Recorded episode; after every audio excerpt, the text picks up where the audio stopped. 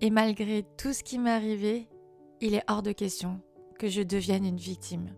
Alors certes, j'ai été victime de certaines situations, de comportements d'autres personnes, mais ça fait pas de moi une victime. En fait, le fait de me confronter, ça m'a prouvé que je pouvais passer de victime à guerrière. Parce que s'il y a bien quelque chose que je me dois, c'est d'être fière de moi. Parce que ce n'est pas une médaille que je cherche, c'est ce que je me dois. Tous les matins, je me lève avec moi-même. Et tous les soirs, je vais me coucher avec moi-même. Est-ce qu'on peut dire qu'on est notre propre meilleur ami? Je le crois. Et dépendre de sa valeur de soi sur l'autre, c'est encore lui donner trop d'attributs, trop de valeur. Je me dois de changer mon histoire, de raconter mon histoire à travers mes actions. Et pas à travers juste une vision, un ressenti ou une victimisation, selon...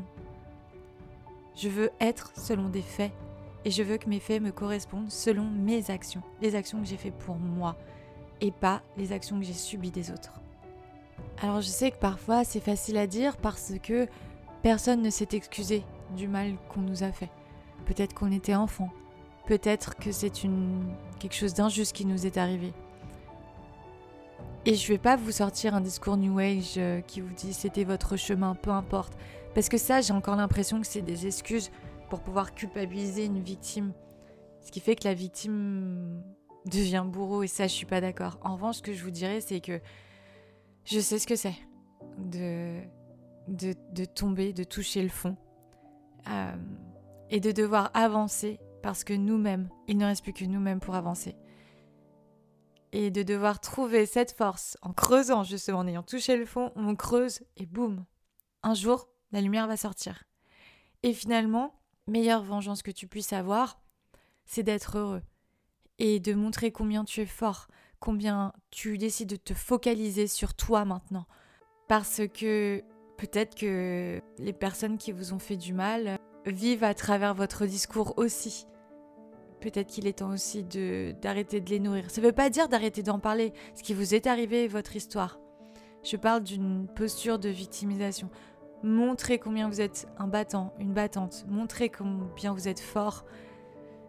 Pour le coup, je ne sais pas si ça fera du bien, mais je crois réellement en une justice divine. Je crois qu'elle peut être mise en place à travers nos actions, que c'est littéralement le aide-toi et le ciel t'aidera, parce que nous faisons partie du tout.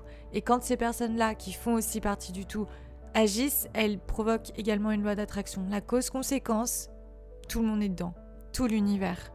On est les enfants de l'univers, nos actions sont nos enfants.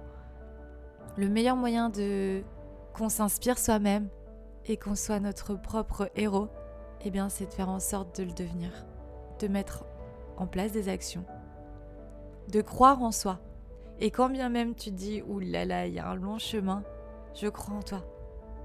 Je crois en toi parce que si je l'ai fait, tu peux le faire.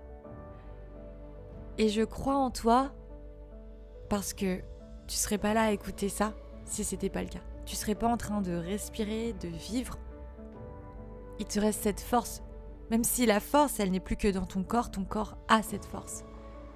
Et parfois, peut-être que c'est le corps qui dit à l'esprit Allez, j'ai besoin de toi, j'ai besoin de ton soutien. Et c'est l'esprit qui va dire Allez, je vais prendre soin de toi, je vais te prendre soin du corps.